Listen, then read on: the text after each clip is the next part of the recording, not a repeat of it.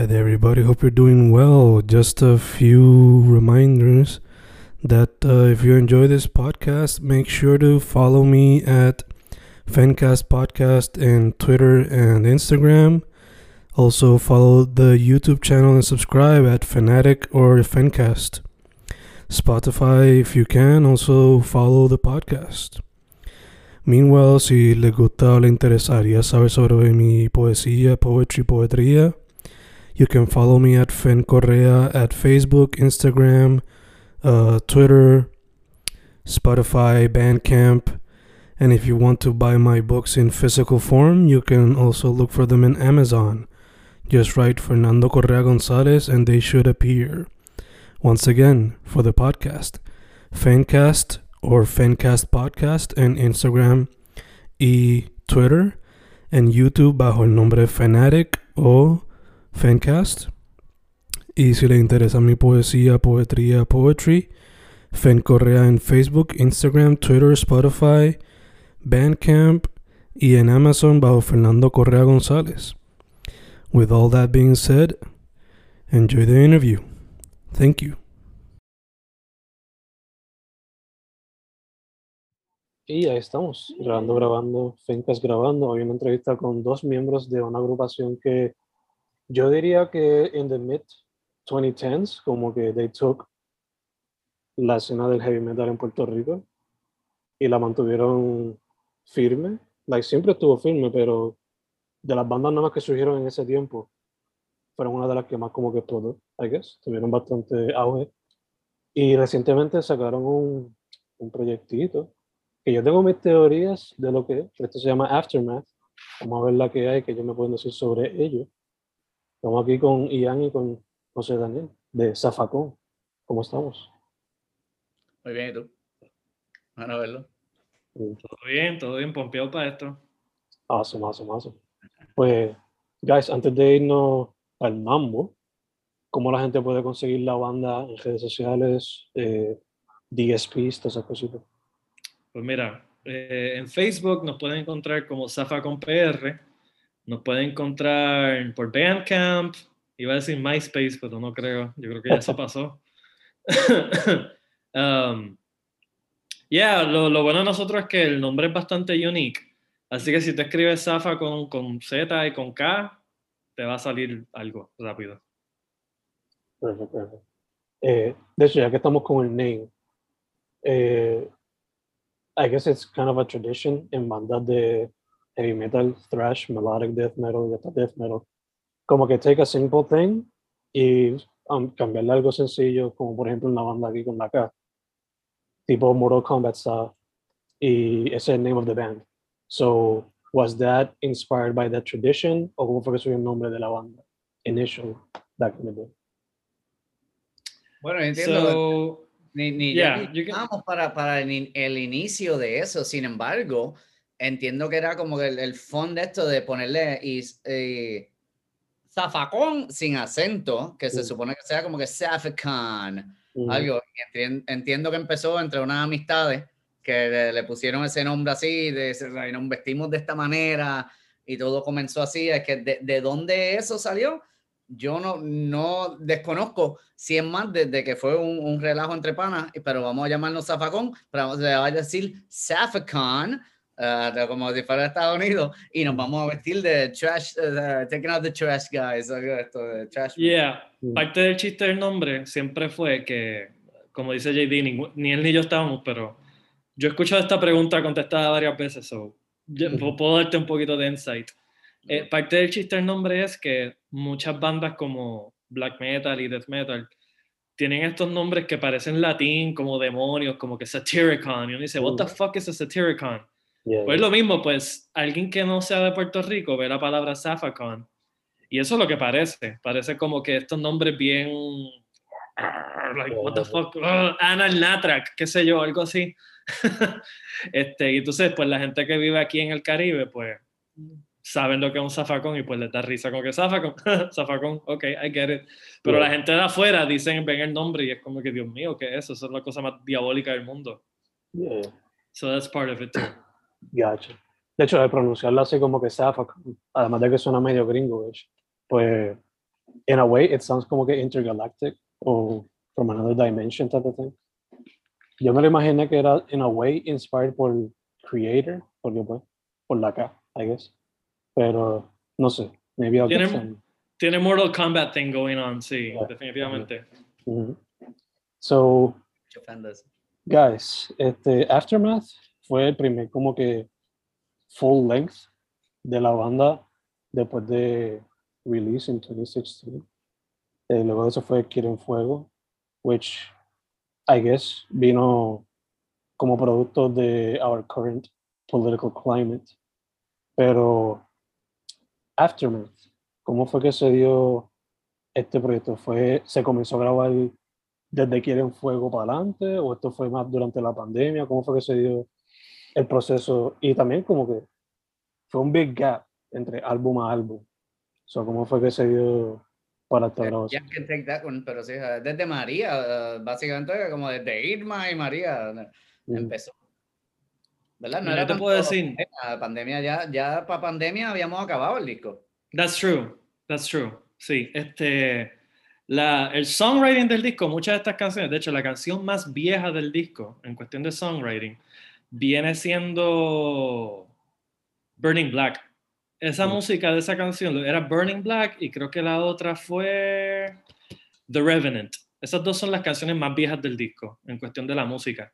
Esa música yo me acuerdo que yo la estaba montando así por mi cuenta, noodling around con los riffs como para el 2016, like inmediatamente después de, de release. Para ese verano, nosotros habíamos ido de tour y en ese verano yo me acuerdo estar enseñando a los muchachos, como, mira, vamos a escuchar esto. De hecho, eso era antes de que JD estuviese en la banda. Mm. Este, pero sí, como que pasó María, hubo un montón de delays en la producción, este, y entonces hubo mucha pendejada ocurriendo dentro y fuera de la banda que, Claro. bueno, producir un disco es bien difícil. Este, por lo menos producirlo como se supone, sin ningún tipo de backing financiero de una disquera o algo así, un bichote o lo que sea, es difícil, mano. Este, financiar un disco es difícil. Y en ese momento, financieramente, la banda se le hacía bien difícil pagar las cosas. Mm. Y pues nos tardamos mucho sacándolo por eso. Este, like coming up with the money for to do it. Pues queríamos hacerlo bien. Porque si era para grabar una porquería, pues eso no grabamos nada. Mm. Este, Sí, yo iba a decir, ah, de hecho, cuando yo entré a la banda, ah, rápido luego ah, pasó lo de Irma, una tormenta tropical y whatever, y después pasa María, y María nos dio bien duro, obviamente, eso ya es bien conocido todo, entonces alarga todo de esto, y, y algunas de esas canciones, como Jan dice, existían por ahí, pero uno dándole right, después empezamos poco a poco a hacer shows, pues el- las últimas voces las grabamos Entiendo que febrero 2020, para cuando la abrimos a Violence, sí. ah, y, y lo anunciamos en la tarima. Al fin acabamos todo. Eso es febrero 2020, marzo de pandemia. Ujú. Y uno dice como que, oh, wow, this is great. Entonces, cambios de miembros ah, inesperados y eso, pues como Jan dice, pues monetariamente es bastante complicado entonces self-fund de por sí. Pues imagínate self-fund en tiempos de pandemia. O sea, que no había ni eso, no estaba ni en las cartas, y que ahí se atrasó mucho para nosotros poner eso a, correr otra vez. Eh, estamos bien proud de haberlo hecho, pero hubieron varios pasos entre una tormenta, un huracán y, ah, como dijimos, la pandemia, por supuesto, pues se, se- alargó mucho. eh, El cambio, como dice, dentro y fuera de la banda era, era bastante complicado. But we did it. Pero salió, salió por fin. Yeah. De hecho, eh, como dijo JD, lo tenían, I guess, seteado ya before pandemic, como que struck us. Yeah, yeah. Pero- Este, de hecho, ¿Hubo cambios throughout o no hubo cambios throughout the pandemic? throughout what? Like, musicalmente, no, si se añadió canciones nuevas, si se sacaron alguna o... Oh, oh, yeah, yeah, yeah, definitivamente. Este, for reference, nosotros teníamos, yo me acuerdo, hay un screenshot somewhere, en un chat de nosotros, Ujú. que era un note que yo había escrito en Dennis, yeah, en Dennis. Y era como que nosotros haciendo un schedule, un itinerario de, de, qué íbamos, de qué íbamos a hacer en el año. Ujú. Y me acuerdo que en ese screenshot salía como que abril 2018 tirar el disco Aftermath.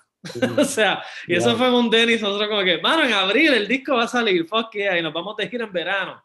Y después un video y esto y lo otro. Y didn't happen. No, ya no, Entonces, imagínate que era- cuando yo digo que 2020 grabamos los últimos vocals y lo Mm. dijimos en tarima cuando le abrimos a Violence, en los bajos, porque empezamos obviamente con batería. Uh, shout out a Nico que hizo tremendo trabajo, por supuesto, nuestro hermano. Y, era, eh, y el batería y bajo ya estaban grabados, obviamente, y, y las voces de Marcus estaban grabadas para ese tiempo. Así que cuando decimos últimas voces, es uh, Jan y yo añadimos unas voces y unas cosas para febrero 2020. Pues te pudieras imaginar que el bajo y eso ya estaba 2019. mm, Así que pues, yo lo escucho ahora y digo, I gotta relearn that shit.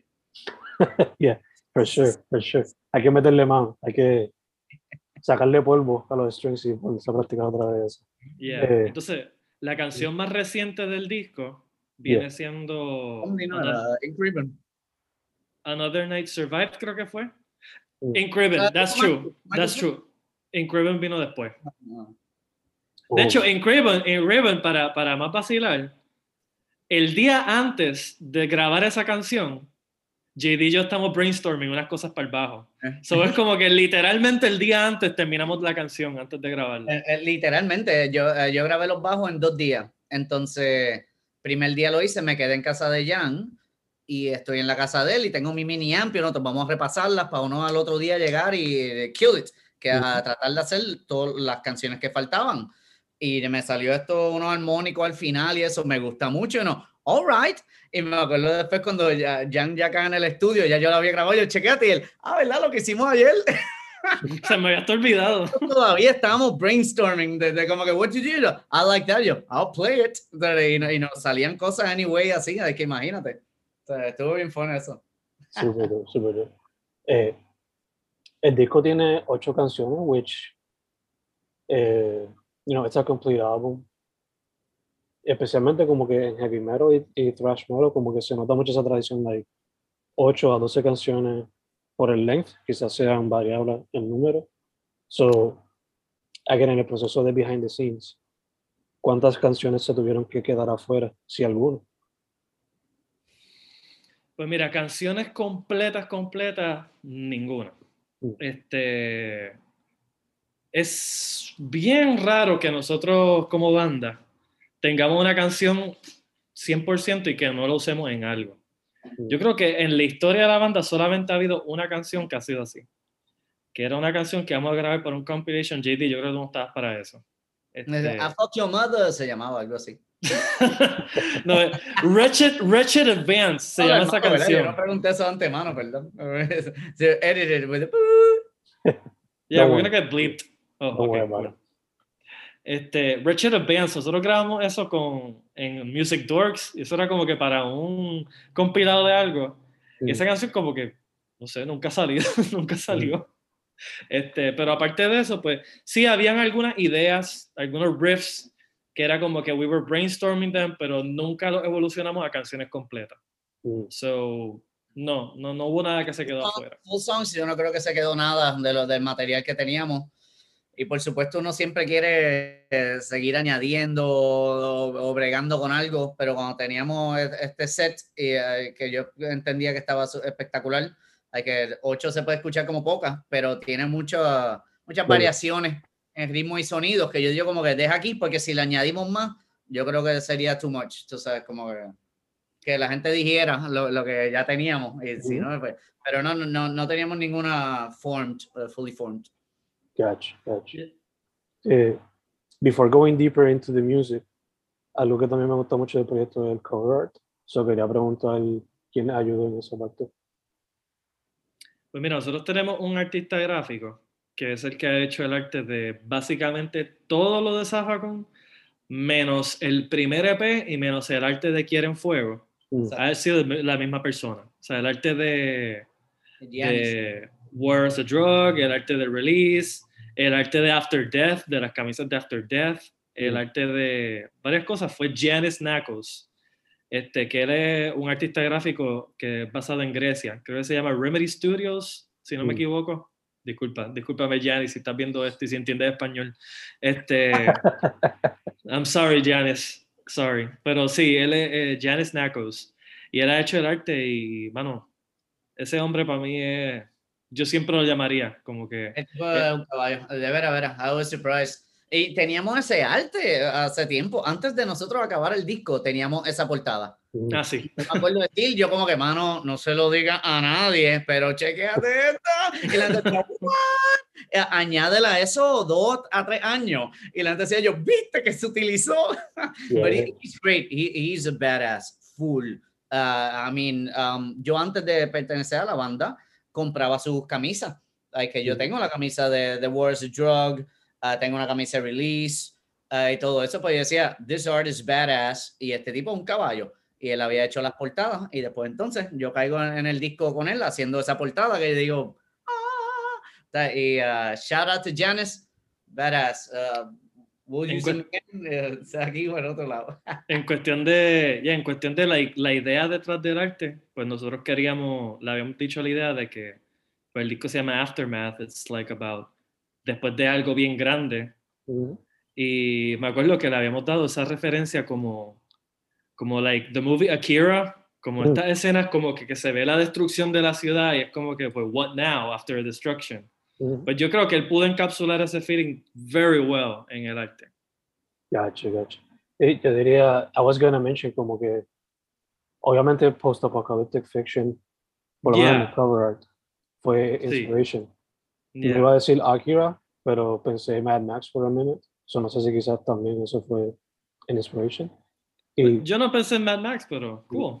Eh, Yo pienso en Mad Max y rápido pienso en, ah, bueno, es decir, Sugar Tits antes. Y, ah, y la otra diría de Mel Gibson. ¡Witness! yeah, yeah. Sugar Tits. No, este, y ah, Cars, como que cool, badass, steampunk cars. ah, Yeah.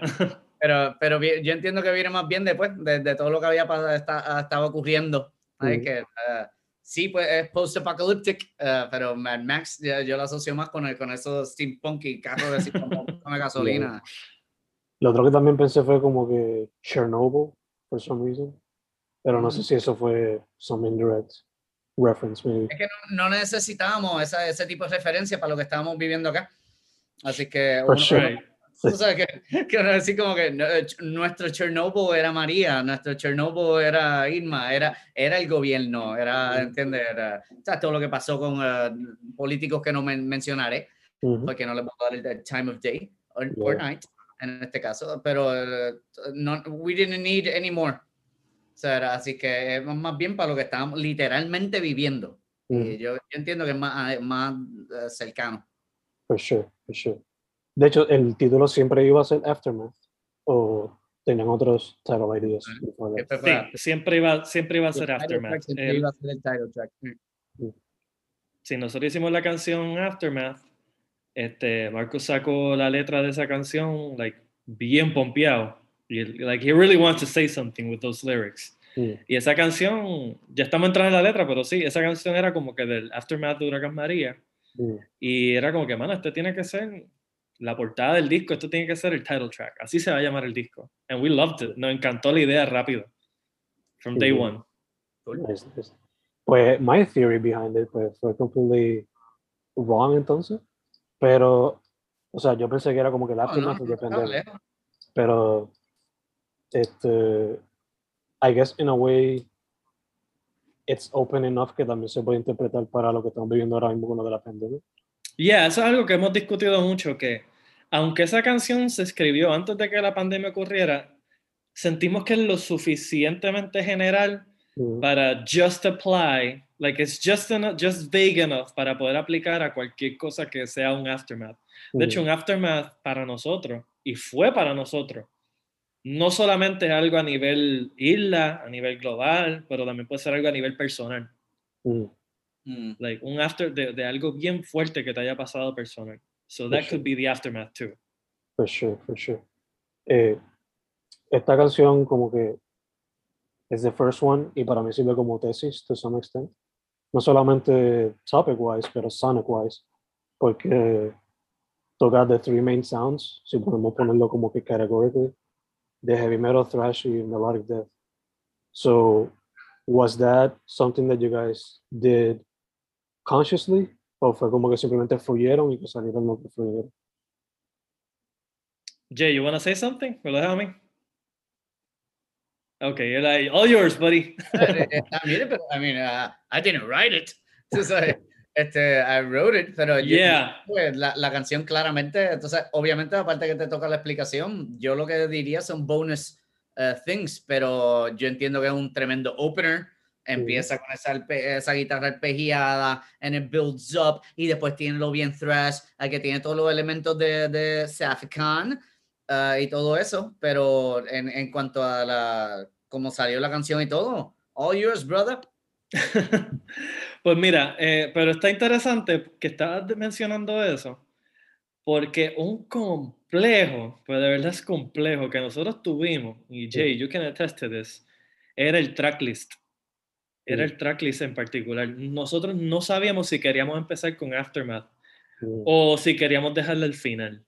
Bueno, eh, íbamos a empezar con Aftermath siempre. Luego queríamos poner uh, The Pale primero y dejar Aftermath, e intercambiar literalmente la última con la primera. Exacto. Eso nos Sí. debatíamos, empezar con el Epic o empezar con esta que es más straightforward. eh, sabes, no es tan- Yeah.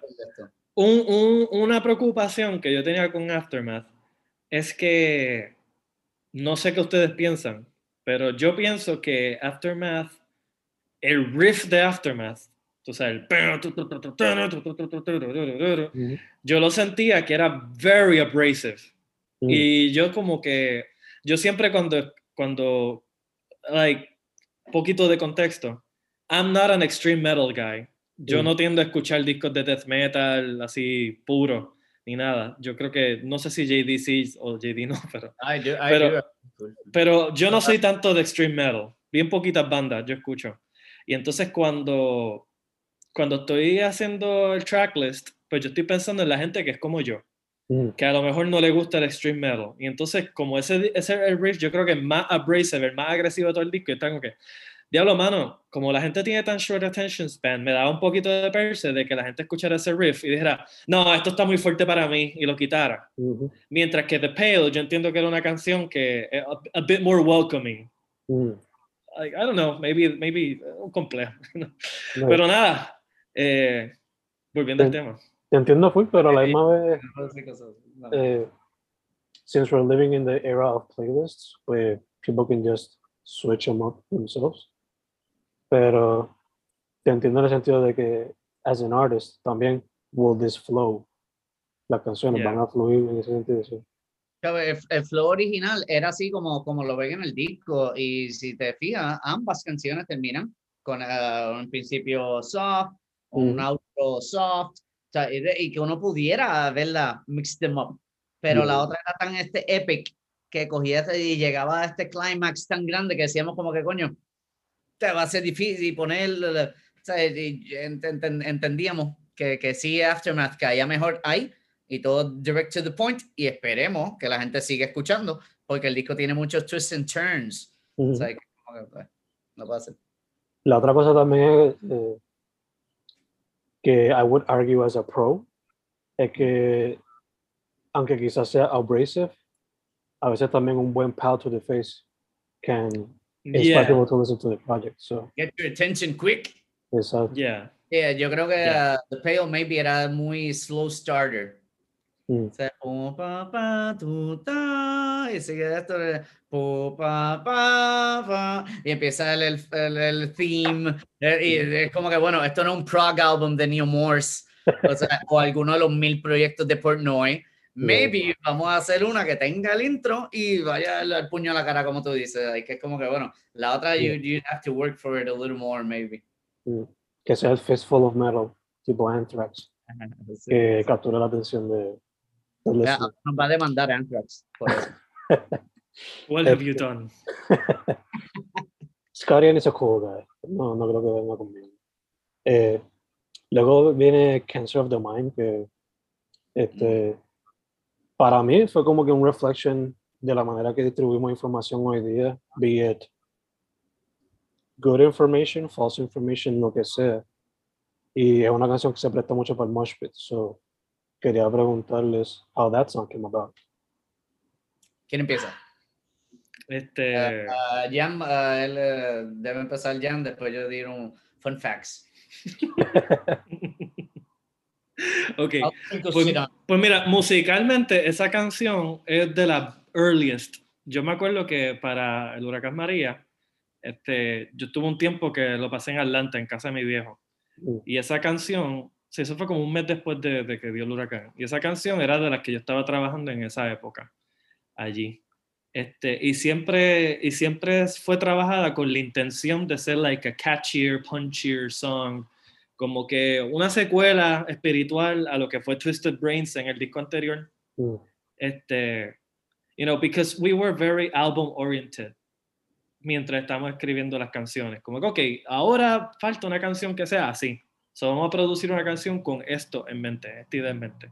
Mm. So Twisted Brains fue una canción bien intencional en, en, lo, en, en lo que fue. Lyric wise, pues la letra la escribió Marcus. Mm. Este, y entonces la letra, la letra del disco, es interesante que tú estás mencionando eso de, de information and stuff like that, porque yo creo que en la entrevista anterior nos habían dicho algo parecido, ¿verdad? Mm.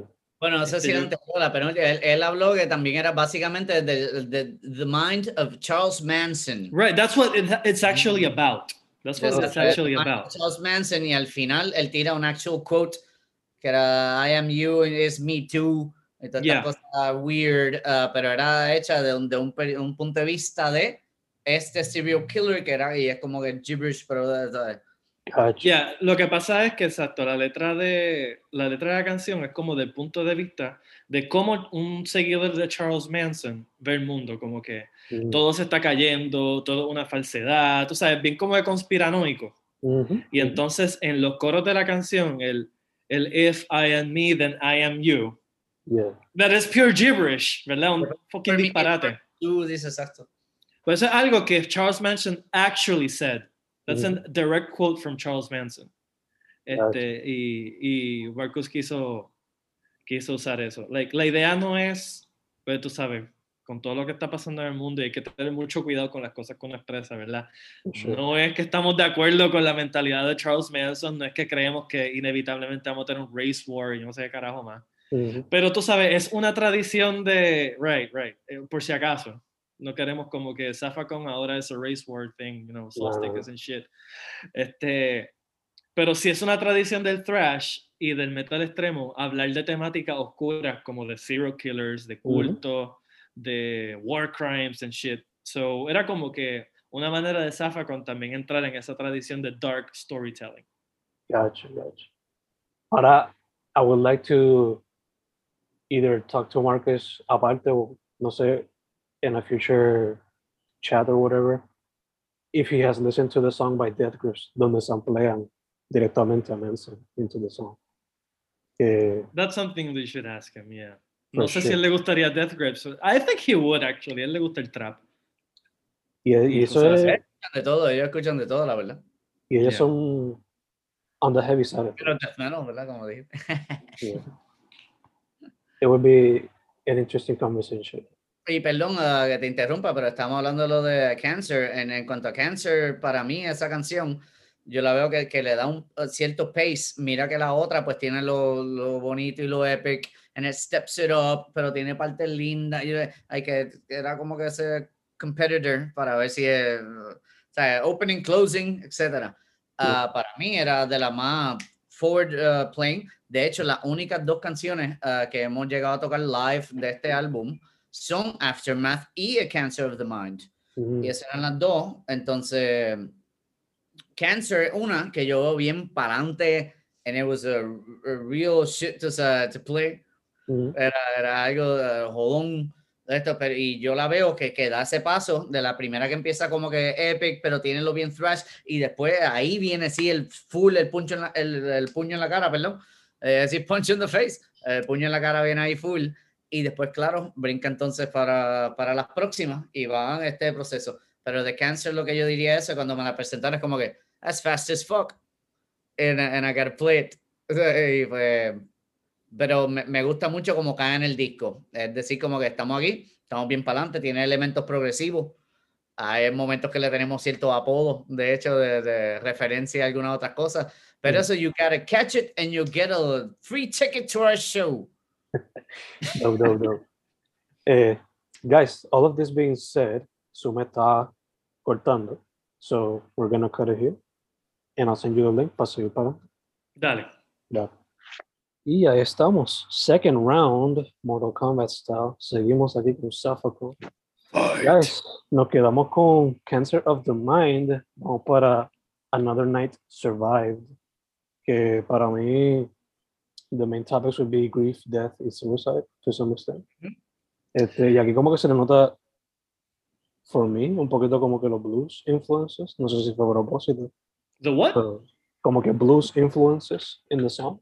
No sé si fue a Blues? propósito. Yeah, Blues influences in the song. yeah. Yeah, Blues the- the- influences like El- That's so lo ves interesting. y tú también, y yo dije, yo, coño, está interesante, porque sería cuando era un, ah, ah, parara, pero eh, Jan siempre hace the weirdest shit ever. okay. So I take the weirdest shits No, too. no, y le doy la batuta a él para que diga entonces si, si eso es. talk to me. ¿Qué es I'm sorry. Eh, okay.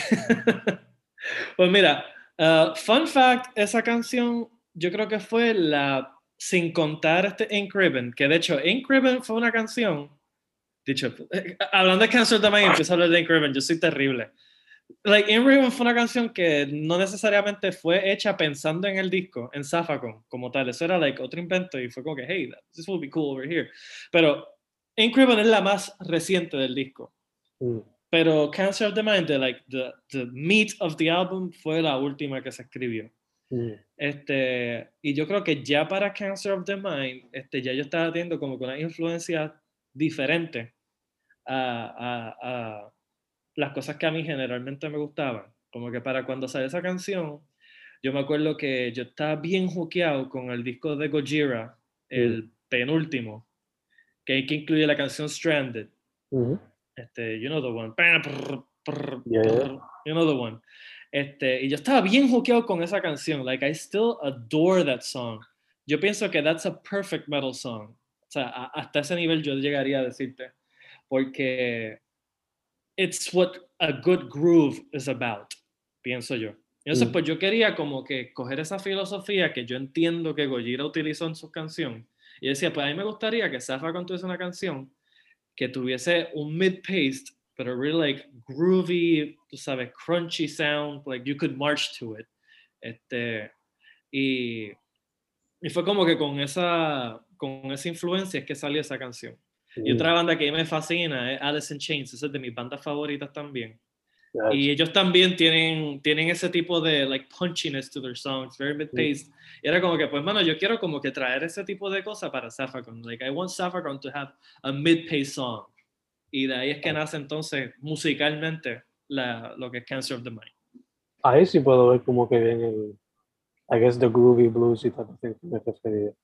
Mencionaste Alice in Chains and it suddenly Suddenly clicked. Ah, yo le llamo esa como que sludge, ah, y como Yeah. dijo anteriormente, viniendo de algo como el, el, ah, lo que es una semi-epic en Aftermath, cayendo en Cancer, que es bien pa'lante, después te tira el sludge.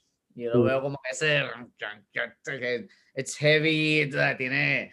Y, Alice in Chains sería un buen ejemplo de eso. Que Jerry Cantrell y todo eso siempre ha sido excelente en hacer algo sonar heavy and sludgy. Y ahí sí, ah, pudiera, pudiera ver eso de, de, porque, eh, de lo de blues y todo, pero but it's, it's heavy without being as heavy as the previous ones. Pero si lo estás viendo de- desde una mirada de, de thrash, pero Mm, si lo ves desde heaviness y mid-paced, eh, hacía falta ese tema aquí. Indeed, indeed, indeed, indeed. También da un, un switch a lo que ha pasado so far through the album. Eh, that being said, yo dividí el proyecto en dos porque pues, eight songs, four and four, my favorite number, so why not? So, la siguiente es Burning Black. I guess fue como que de las que más me puse a reflexionar porque no sé si a usted le pasa, pero a lot of times I feel like I'm wasting time. Y como que I'm not following my dreams o algo así. Y in a way, this song kind of does that. So, ¿Cómo fue que se hizo esta canción? ¿Was this one of the first ones? ¿De la más tardía? ¿Cómo fue la cuestión? Yeah, eh, Burning Black, como te dije ahorita, eh, esa canción estaba like swimming around drafts and shit, como ya para el 2017. Este, o sea, como hubo un tour y me acuerdo haber enseñado a los muchachos, como que una, una versión, un draft de la canción. Este, lo que pasa es que es interesante que tú estás cogiendo mucho el ángulo like, de la letra, pero algo que pasa en Zafacon es la música se hace primero y después viene la letra. Sí, we don't know. Este- uh, we never know. We never know what the song is going to be about after. mm, after que, que Marcos escribe la letra.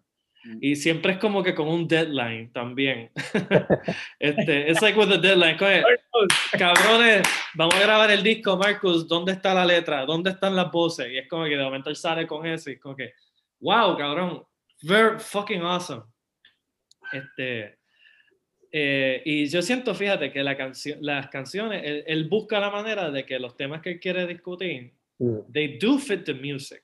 They really do fit the music, especialmente like, si lo vemos un poquito atrás con con con, Can, con Cancer of the Mind, no con Another Night Survived. Another night. Este, es una canción, especialmente al final, que la canción se pone un poquito más like open mm, y más como que, right? Entonces, es como que he's lyrically, he's like breaking down, like el protagonista de la canción, como que ya no aguanta más mm, lo que está sucediendo con su vida. Like, he's falling apart. Y entonces en esta canción también ya está un poquito más rabiosa, una canción más, más upbeat, más rabiosa. But lyrically tiene, tiene un, un, un tema bastante similar. Y eso que tú estabas mencionando es definitely part of it. Como que that you're not really fulfilling the expectations about you. Y entonces eso crea ansiedad y crea un disappointment in yourself. Y sientes que estás repitiendo ciclos. You know, you're just always over and over again doing the same mistakes.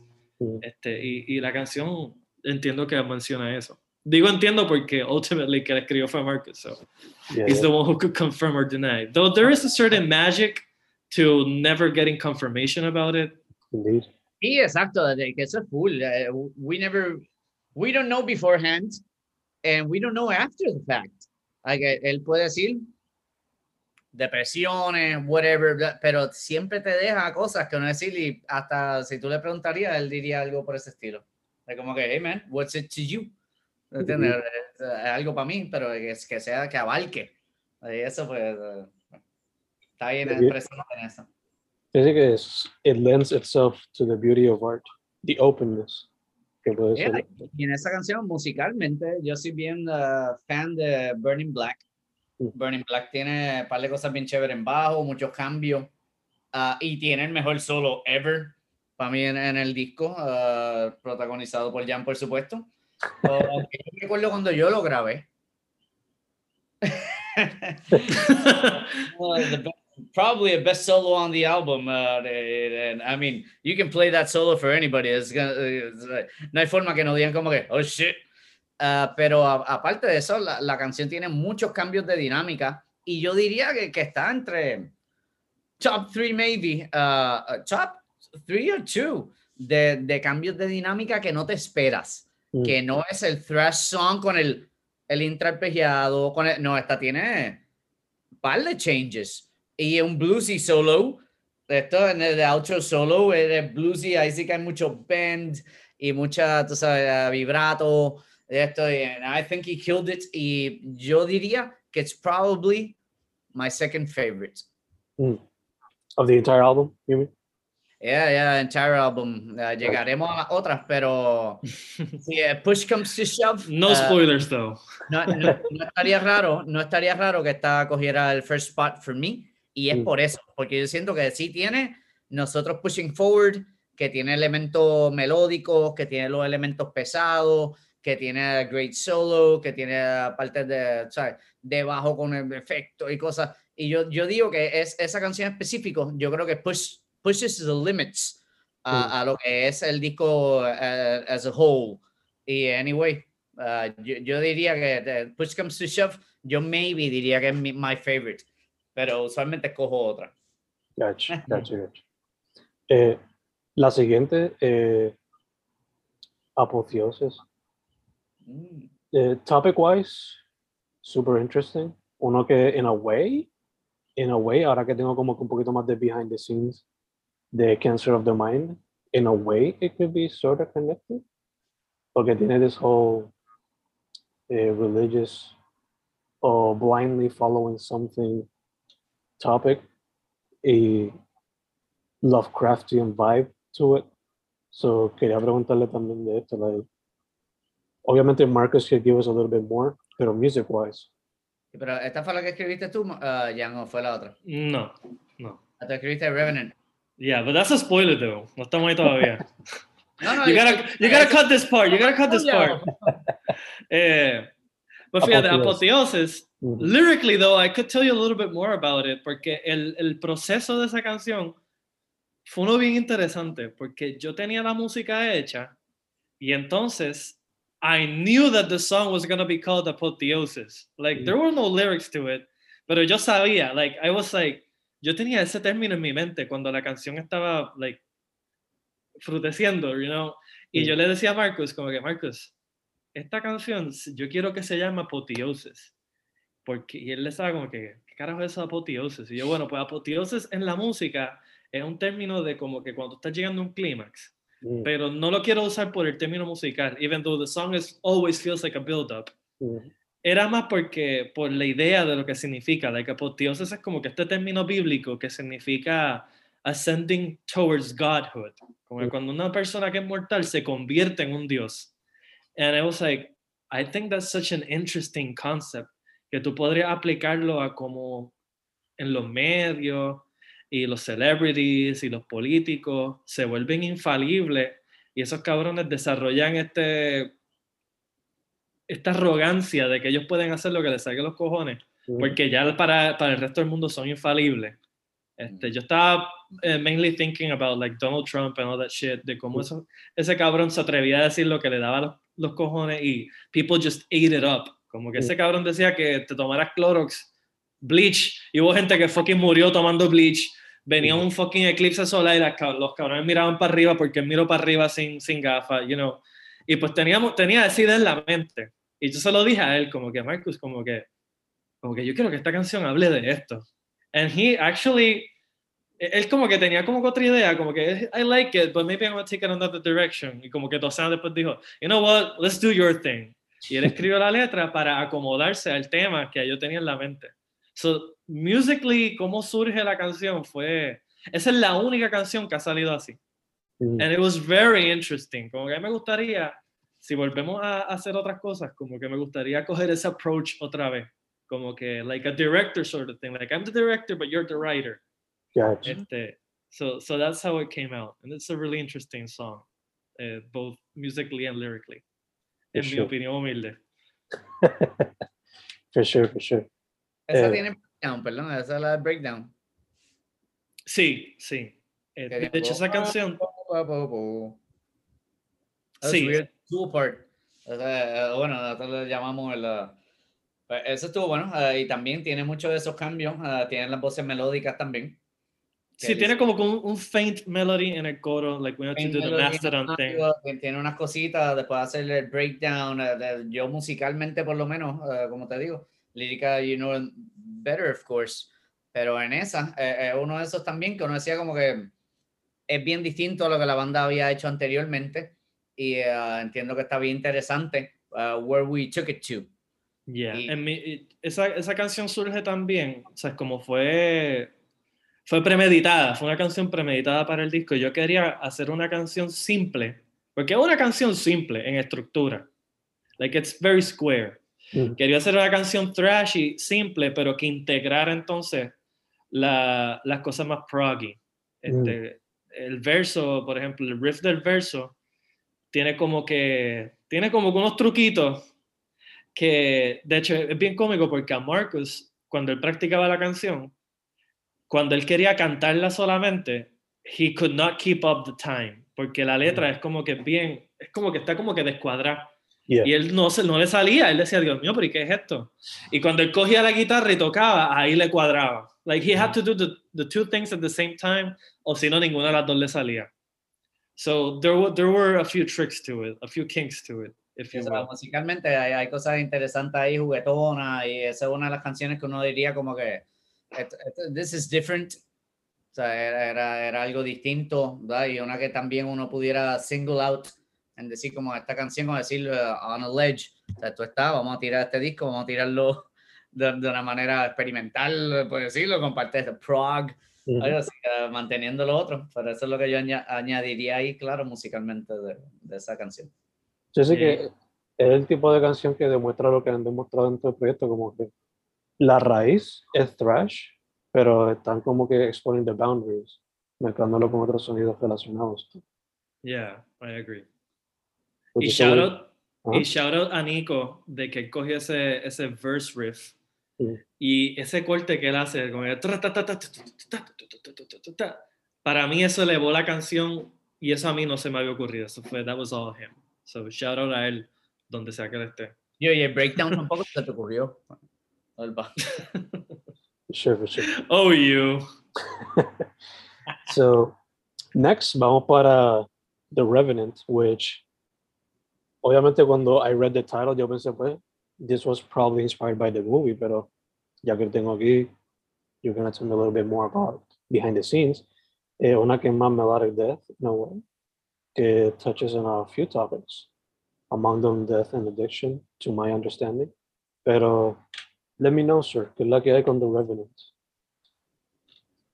That's so interesting. You're gonna be highly disappointed, my friend. Not necessarily. Not No, necessarily. te jodiendo, está está súper interesante su, su approach. I mean, again, a mí me encantó ver el video de de de, de Feng. O sea, I loved it, every minute of it. Porque even though no necesariamente eso es lo que estamos pensando en la letra, Mm. me encanta la justificación que él se da. Es como que, you know what, that's true.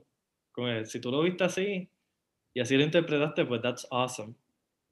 Este, ¿en qué Ah, yo estaba pensando? ¿En qué yo Sí. estaba pe- Esa letra la escribí yo, la de Sí. The Revenant.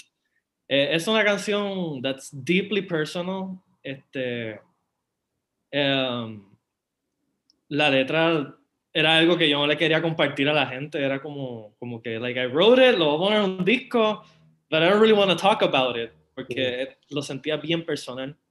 Este, but, but yeah, so what's it about? Um, basically, it's, it's actually kind of a breakup song. Mhm. Yeah. So está interesante ese death and addiction because sí, ahí entiendo que hay ciertas metáforas like comparing comparing like the death of a relationship or the end of a relationship with death itself. Mhm. O sea, cómo uno se pierde cuando una cosa así se termina. Este, and addiction, yeah, I think there's there's a little bit about that too. Este, not like a drug addiction, but Yeah. yo, when did, didn't we have fun? I never did drug, drugs with you. como que, yeah, where, where, where, was the booze? Where was the coke? Where Where you? He's cheap. He's a cheap bastard. I'm sorry, dude. I do dope on my own. yeah, but yeah, it's, uh, I I invite you to read it again from the lens of a breakup song. Y me gustaría ver qué, qué tú lo piensas. interpretation. It is uh, interesting. You could read it uh, as, uh, como él dijo, ¿sabes? pero a la realidad ent- entender lo que era, ¿no? así como que, oh, wow. ¿sabes? Quiere decir que you did a good job. You didn't even- Right. You, you did a good job porque uno lo, lo puede entender de, de esa manera. O sea, Ujú. así como, all right. yeah. It also Email. shows that eh, para gente que simplemente pichea a loud music as noise, but you can also find love songs in Definitivamente. know, Yeah. the this being said, luego vamos para the instrumental in the entire album, Ink Ribbon. Este, again, yo la describí como laid back, the type of music that you could probably find in a movie or a video game. Was that at all an inspiration when making this song? Yes, actually. Um, ¿Sabes de dónde sale el concepto de ink ribbon? No, but please tell me. Okay. So, have you played the Resident Evil games? Sure, my favorite is number four. Number four, okay. en los classic Resident Evil games siempre había este cuarto que era el safe room, right? Mm. Que era el typewriter room. Yeah. Que es donde tú podías grabar y como que usualmente te encontrabas like healing items y donde tú Ujú. hacías storage and stuff like that. Pues cuando tú entrabas a esos cuartos, a esos safe rooms, pues la música cambiaba por completo Sí. y te daba como que un ambiente más, más relax. Y pues eso es lo que estábamos chasing con esta canción. Mm. Nosotros queríamos dar ese, ese vibe del safe room, de like, ese tipo de juego. Y entonces en esos juegos, tú, gra- tú grababas con un typewriter and you had to use an item. The item was the ink ribbon. Yeah. So, de ahí entonces que sale el título. It's, it's a reference. It's a, Mm. definitely a reference, like straight up. Entonces, pues, the concept behind el safe room y cómo eso se ata con el disco es que cuando tú entras al safe room, obviously it's a horror game. So, fuera de ese cuarto, anything could kill you, like ujú, zombie, creature, nemesis, lo que tú quieras, right? Ujú. So, but, but once you're in there, nothing can harm you. Like you're safe. But eventually, you're gonna have to go back and face the music or Mhm. face the enemies. So, ese era como que el concepto que queríamos dar con la canción. Como que tú tienes la canción de Revenant, que es una canción que para mí yo considero emocionalmente drenante. Mm. Este, y, y sonoramente una canción es la más fuerte, una de las más fuertes del disco. So, se acaba la canción con todo ese caos que termina. Tenemos entonces este safe room, To chill out. right? We're gonna chill for a little bit, ¿verdad? Ya pasamos todo eso, like let's heal up. Pero sabes que ahora tenemos que ir para el final boss. Ahora tenemos que ir para la última canción, que viene siendo entonces The Pale. So ese era como que el concepto meta de la canción. Beautiful. Y pues musicalmente, pues es un homenaje a los safe rooms de Resident Evil. Beautiful. Beautiful. Me encanta. Eh, y de hecho, yo siempre tengo que meterla musicalmente. Esa canción para mí fue bien entretenida e interesante eh, grabarla, porque entonces fue básicamente un live track. ah, aparte de lo- la, la melodía que hice contigo al final, que me la enseñaste ahí mismo, ah, Jan. Todo Ujú. lo demás son un volume pedal con delay y yo grabé todo el disco con un fretless, entonces hacía false harmonics y tú todo lo que tú escuchas que es- estos sounds de "woo", que parece seagulls o whales o whatever you want to call them, todo eso literalmente están li- live action y yo con el, el volume pedal Mm. le doy para swells, básicamente dos acordes. Entonces le tira el y, uh, y me tira todos esos ruiditos y esas cosas. Y después con ah, Jan, ah,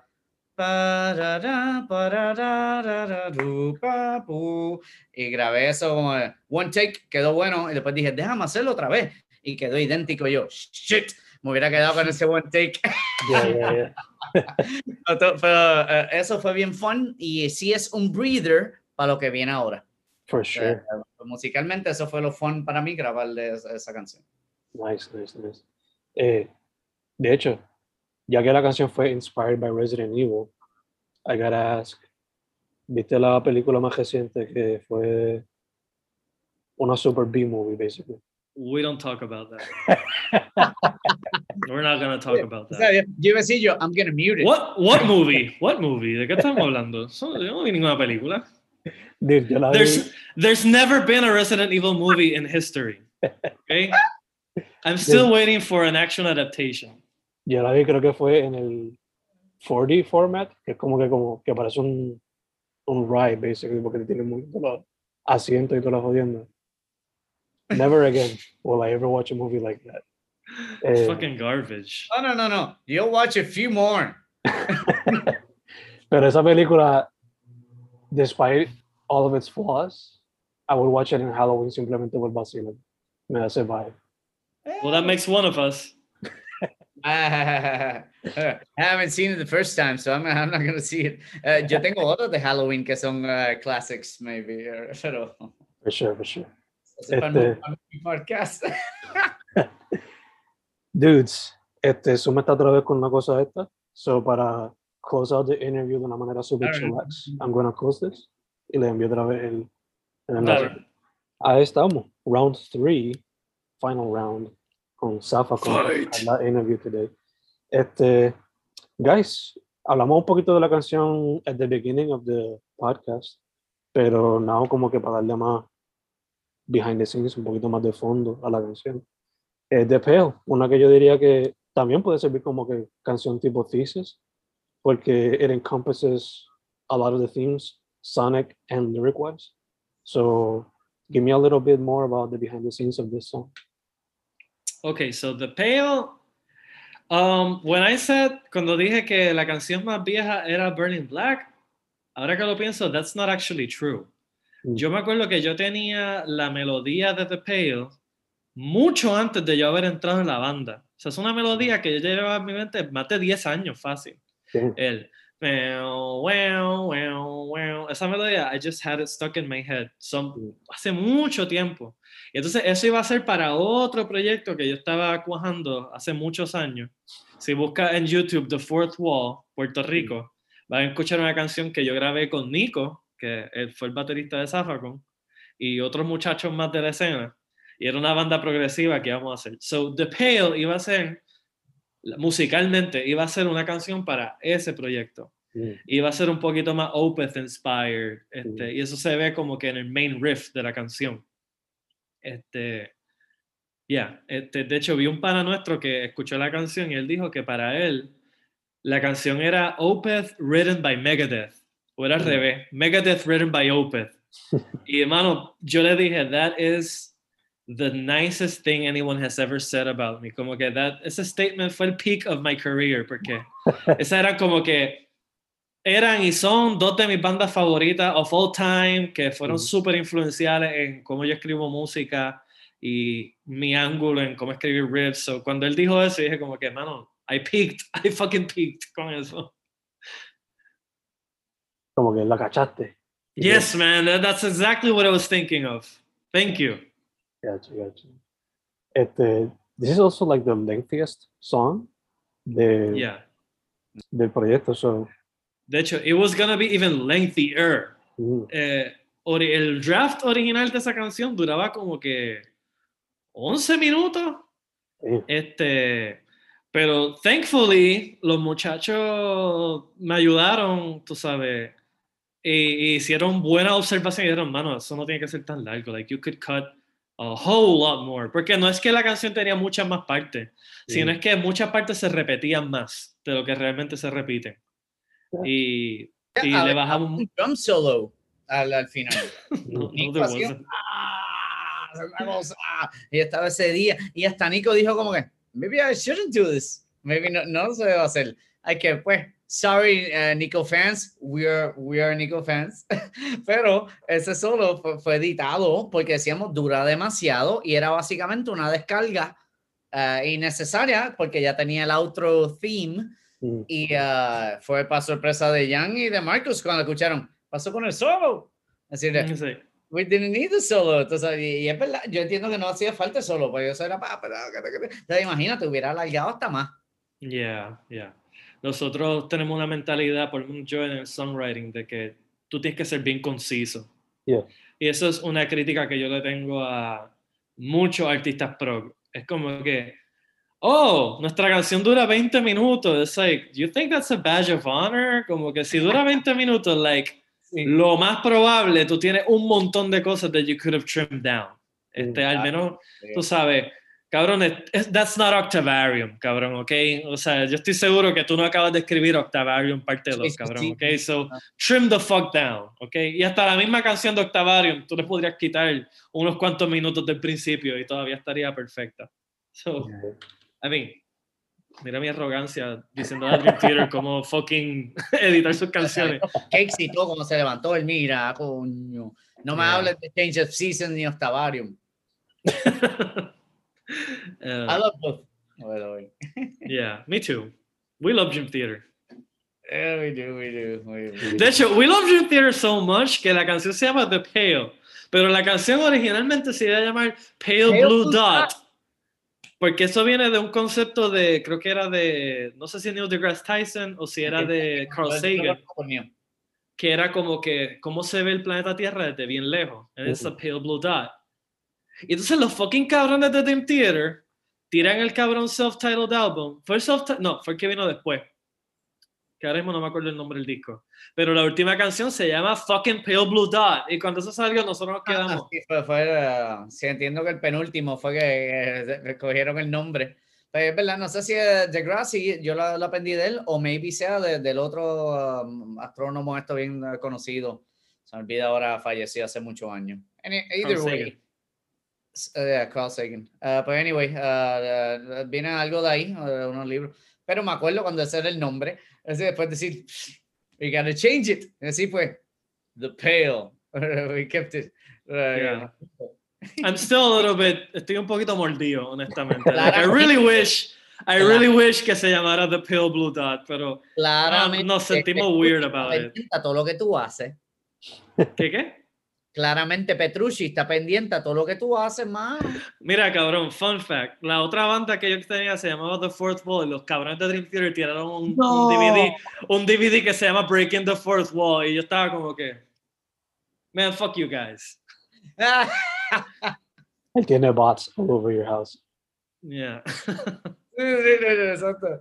Yeah. Uh, Somebody's gonna hunt you. Uh, o como mínimo, Rafa o alguien queriendo uh, decir Petrucci es God. Yeah. Yeah. Yeah. Shout out to Rafa, by the way, de Parallel Dimension. El que no lo conozca no entendería ese chiste. He's a Dream Theater fan y uh, moderador de la página de Dream Theater Puerto Rico. And he's also a very good friend of ours, so. Tremendo, tremendo, tremendo guitarrista y tremenda persona. Nice. nice. Este,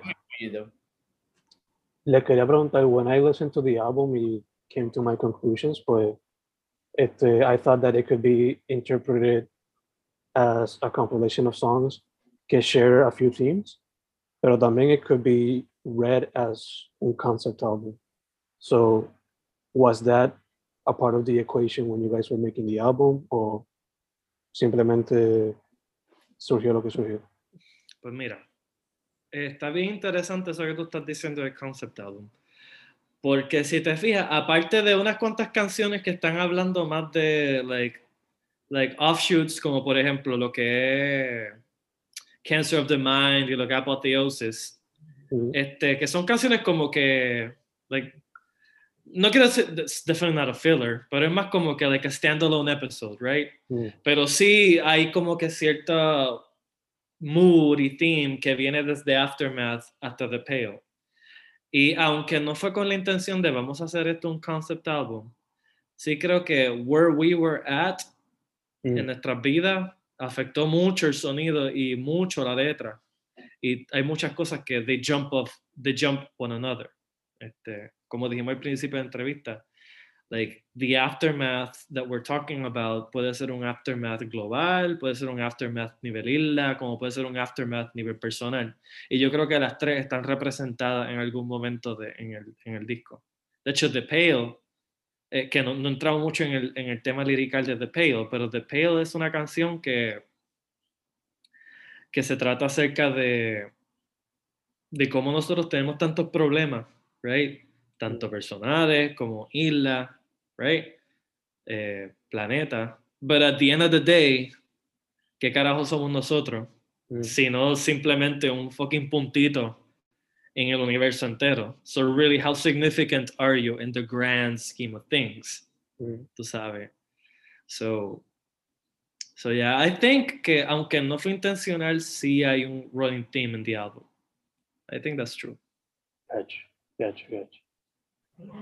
Sí, exacto, lo, lo que dice Jan, eh, no fue intencional, sin embargo, ya al llamarse Aftermath y como hemos hablado, eh, como en Nicole, um, a la larga sí todo se conectó, pero it was not planned at all. Mm. Simplemente que pues, eso era exactamente lo que ocurrió cuando ocurrió. y, to- y todo cayó, pero no, no fue planned out como, una, como un theme, como tal, tú sabes Ujú. yeah, yeah, yeah. it's worked out that way. Eh, hay otros discos que uno pudiera decirle eso, que la gente le busca las cuatro patas, tú sabes. Mhm. Pero en este caso fue, fue uno de esos happy mistakes. o lo que uno como que, "Ah, ok, como que lo siguió, pero It's not a mistake. It's unintentional. Unintentional. un- unintentional, ¿entiendes? Pero Yeah. yeah, sí, pero uh, on what terms? Que así como que, well, we didn't want it to, we Yeah. wanted to do a happy song. missed out on that one. What the, the closest you got was Ink Ribbon from Resident Evil. Yeah, yeah. No lyrics. Exacto. Este, esto es como con super side comment, pero ya que mencionan lo de que we're just one dot, one speck in the entire vast of the universe. Este, no sé si han visto Everything Everywhere All at Once, pero Not go, yet. go watch that. Y who knows, maybe it'll inspire a new project in the future. Who knows, who knows, who knows. Este, And we definitely need inspiration. Dicho todo esto, guys, este, is there anything else que le gustaría como que hablar sobre el proyecto? Any other behind the scenes fun facts que quieran compartir before closing out the interview? Hmm, let's see, let's see. Jay, do you have anything? I do, uh, mí hay- hay muchas. hay, um, obviamente hay muchas. Si, si fun facts, para mí fue um, cuando nosotros grabamos esto, um, nosotros tocamos un show en lo que se llama La Respuesta aquí en, en- en San Juan, en Santurce. Y uh, el uh, studio guy, uh, studio engineer, fue que nos dijo, me gustó mucho, yo lo quiero grabar. Y uh, de ahí empieza todo esto a, a correr y uh, we didn't have a time frame to record it. Entonces, con todo y eso, uh, la batería fueron dos días y medio, bajo fueron dos días. Jan, si no me equivoco, tú fuiste que dos días guitarra. Dos Mm, días y que pico como mucho. más. Yo no creo que tú pasaste de tres días. Pues acuérdate de lo- los días que nos dimos, pero después Marcus fue one day. Mm, Yo lo que digo es, se nos surge esta oportunidad, nos pasan mil, mil cosas, o sea, mil mierdas, por decirlo así, ah, para pull it off. Y a la larga uno diría como que que se alargara no, no era inesperado por todos. Sin embargo, tú, tú en hindsight puedes decir, coño, maybe lo hubiera hecho en tres días, cuatro días. Pero yo, yo me recuerdo todo esto como un whirlwind. Ah, yo estuve el primera, primer día de Nico. Nico grabó dos días y creo que medio día el otro, porque ya no están enviando tracks. Ah, yo grabé después dos días que me quedé en de Jan. Grabó ah, mínimo dos días. Yo no creo que pasan de tres anyway. Y Marcus yo creo que grabó como en one day. Y después nosotros fuimos e hicimos la, la second voices algunas cosas. Eh, y yo lo escucho hoy en día y yo digo, qué odisea, ah, que, que mucho dilema. Y, y uno así como, that's pretty fucking good. And I'm pretty proud of it. O sea, porque uno así como que I, I could have, ah, si nos pudiéramos haber tardado, porque no nos dijeron, you gotta do it in this time. We just did it. Y yo creo que everybody brought their A game.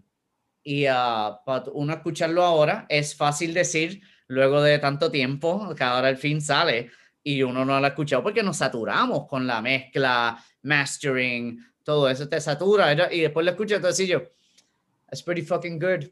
mm. O sea, es, es not that much time de ninguno. Nadie estuvo esto con una escucha de meses.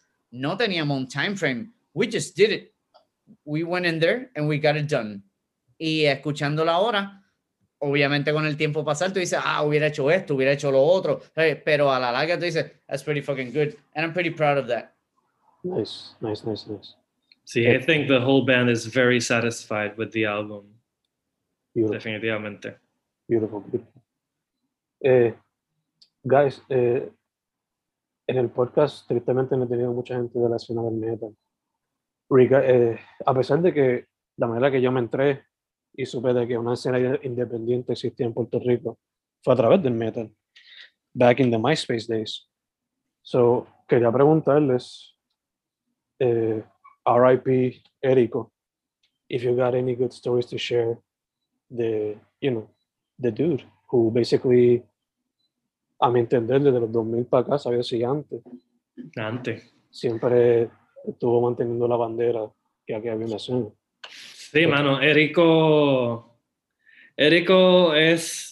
Siempre será una fucking leyenda de la escena en Puerto Rico. Yo lo conocí cuando yo tenía menos de 10 años, porque Erico tocaba con mi papá.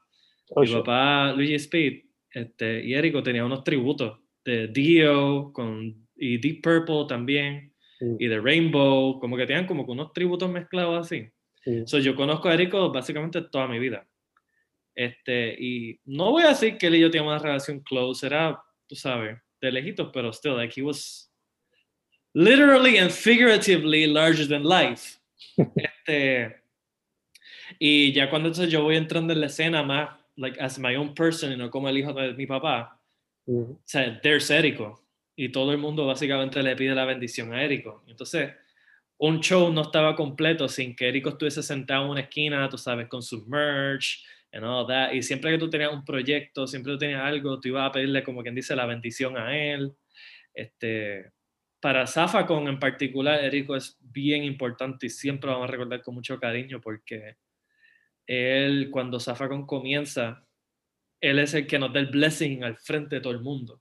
Y recuerdo muchas, muchas veces que si él estaba en el show, él quería presentar a la banda.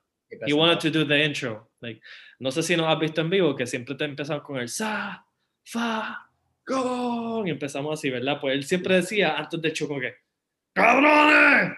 ¡Yo quiero presentarlo! Y era como que, ¡la mejor banda de trash en Puerto Rico! Y él, tú sabes, y él se tiraba el the intro thing. Yeah, yeah, yeah. Y siempre lo hizo, tú sabes, siempre nos, nos ayudaba a mercadear la música. pero sí, recuerdo.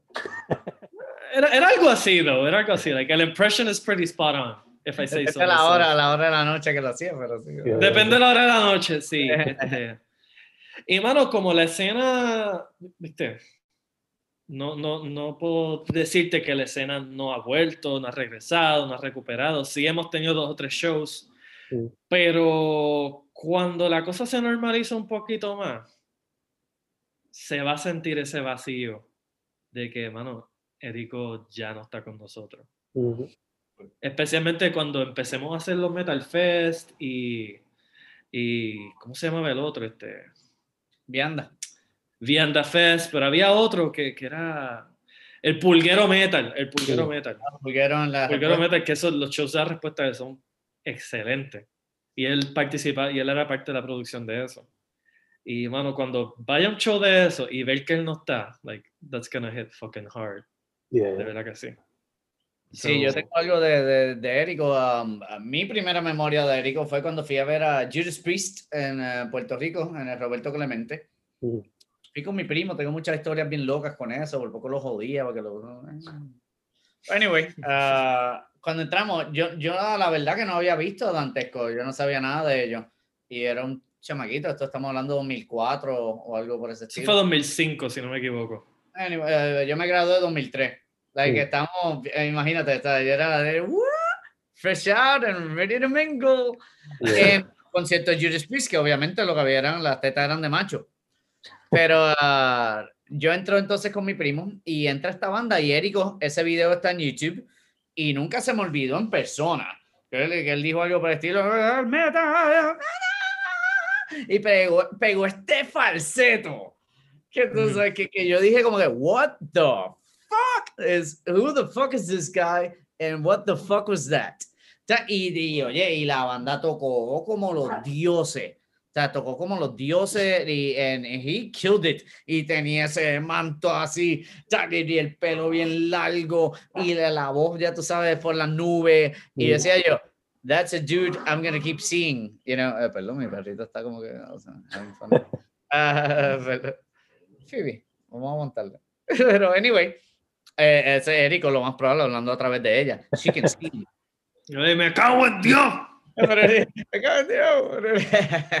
Sí, pero anyway, um, esa fue mi primera impresión y yo dije, that dude is cool as fuck.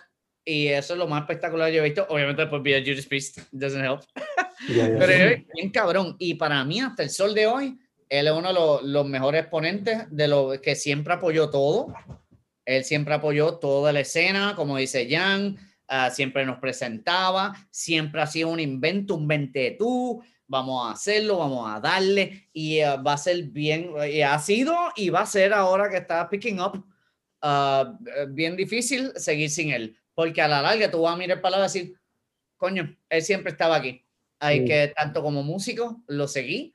ah, de- luego de ese show, yo tengo los discos paganos, tengo, le da la mano a la muerte, olvídate. that dude was a fucking beast, sea la banda que tuviera, y Érico, la bestia, Ujú. siempre va a vivir hasta para algo. Entonces nosotros, full, full, hay que, no le puedo agradecer más, tanto por musicalmente lo que él dio, a poner el nombre Puerto Rico fuera de Puerto Rico, y lo que le, a la banda y a las bandas como ayudó a traernos para, para el forefront. Para Érico vivía y sangraba metal. Iba a ser bien. Yeah. He's, he's a household name para todos los que estamos aquí, tú sabes. Yo nunca, nunca me voy a olvidar de él. Like, imposible. Same here, same here. Pues de los que de verdad que, además de músico, gestor cultural, y más sobre una escena que, dentro de lo que es la música independiente, de underground también. Ujú, Este, Así es. memoria para mí de él, primero que los primeros dos discos de metal puertorriqueños que presentaron fue De la mano de la muerte y Fundamental de Puya. Y verlo en vivo en un festival de metal en Calle, when I was like 13 or 12, con el wardrobe completo, pues un espectáculo for a young teenager. Eso fue en la finca. No, eso fue en una cancha en no sé exactamente este, cuál cancha es, pero I might have been there. yeah, Sí, eso es como para el 2003 por ahí, ¿verdad? algo así. yeah. Yeah, yeah, wow. Yeah, yeah. Back in the day. Back in the MySpace. Back in the day. Sí. Guys, eh, cerrando, cerrando, ahora sí. Again, your social media, all that good stuff. De cerrar la interview. Mano, escribe en Google Zafa con, con Z, con K, te va a salir por alguna parte. Este, no estamos tan Yeah. activos lately con social media and all that, pero sí miramos las cosas. Este, si quieres comprar el disco, puedes comprarlo físico a través de la tienda Odin's Court, puedes comprarlo a través de Ojo de Tigre PR, puedes ir para allá físicamente a comprarlos, como puedes pedirlo, para hacer un pedido online. Ellos también hacen envíos a Estados Unidos y otras partes del mundo. You just gotta ask. Sí. Este, puedes también comprar el, Meronation, Meronation en el área de Mayagüez. Uh, Meronation también tiene el disco. Ya también con eso. Que sería Odin's Court, uh, Meronation, Ojo de Tigre, Bandcamp, uh, si lo quieren digital, lo pueden stream uh, as well as buy. Y uh, también en Spotify está. You just want to hear it, hear it, uh, pero si lo quieres físico, sería a través de la- los outlets que, que dijimos, que serían, eh, reitero, o sea, Ojo de Tigre, Odin's Court, eh, que era la tienda de Érico, que gracias a la, lo siguió la. O gracias a Satanás, ¿verdad? Porque, porque Érico se encabronaría si yo dijera eso. Sigue en pie. Y uh, Metal Nation en uh, Mayagüez. También lo tienen uh, físico. And we'll sign whatever the fuck you want if I see you. So. Awesome. Yeah, cin- Awesome. cinco pesitos. Dope, dope, dope, dope. Awesome, awesome. I'll take a guys, eh, first off, thank you for saying yes. Por fin se dio después de tanto rescheduling, lose, what have you. Por fin se dio. Eh, segundo, para adelante. El proyecto sigue demostrando que you guys, aunque se mantienen en la high de thrash metal, están explorando diferentes cosas. So I can't wait to see what the future brings, sea lo que sea. Eh, y tercero, mucha salud. En lo que salimos de la pandemia totalmente. Porque we're still in this bullshit. So, you know. Yeah, eh, maybe de aquí a un tiempo you won't al- always be poor. Maybe de aquí a un tiempo está eulogizing uno de nosotros con otra Always banda. rich, baby. ah, shout out of Out of Hand, de hecho. For sure. Out of Hand. Ah, mi- mis bandas preferidas de aquí de la escena. Siempre tengo que ponerme una camisa de, de alguna banda local. Es que, awesome. de- esa es una bien Este es de un artista local, pero ahora mismo se me olvidó su nombre. Sorry, man. Aquí está la, la mía. Uh, You can order this y sus discos. uh, they're great. Out of. Hand. Thrash, full uh, death. O sea, eh, más bien death, really. uh, pero anyway. Eso, eso les toca a ellos aclarar. Yeah, that's another interview. Sí, eh, no, eh. Eh, No. que- que, que tú no sabes ni el nombre. Sí. Nada, guys. Thank you, thank you, thank you. Estamos set. Thank you, man. A la verdad, con placer. Gracias, gracias por la oportunidad. Ah, cualquier otra cosa, whenever you want. Este, el, el, el disco, yo lo, lo que queremos es que todo el mundo lo escuche. O sea, que, que, just, que llegue a donde tenga que llegar, a, a las personas. Hay mucho en cuanto a líricas, hay mucho uh, blood, sweat and tears, de veras que están ahí, ahí adentro. y como decimos, el tiempo pasa y a todas las bandas que ven esto, decir, uh, don't give up, el disco va a fucking salir y uh, ponte a clases de inglés y maybe you'll get that album out. For sure. Don't give up, Skeleton. Just get into the educational system and, and the album will come out. No, pero de veras, uh, nunca lo dejen fuera. Uh, just keep doing it. Si no, esto hubiera quedado como demos. Pero we fucking did it. En hindsight, siempre va a ser mejor haberse jodido y sacarlo que rendirse.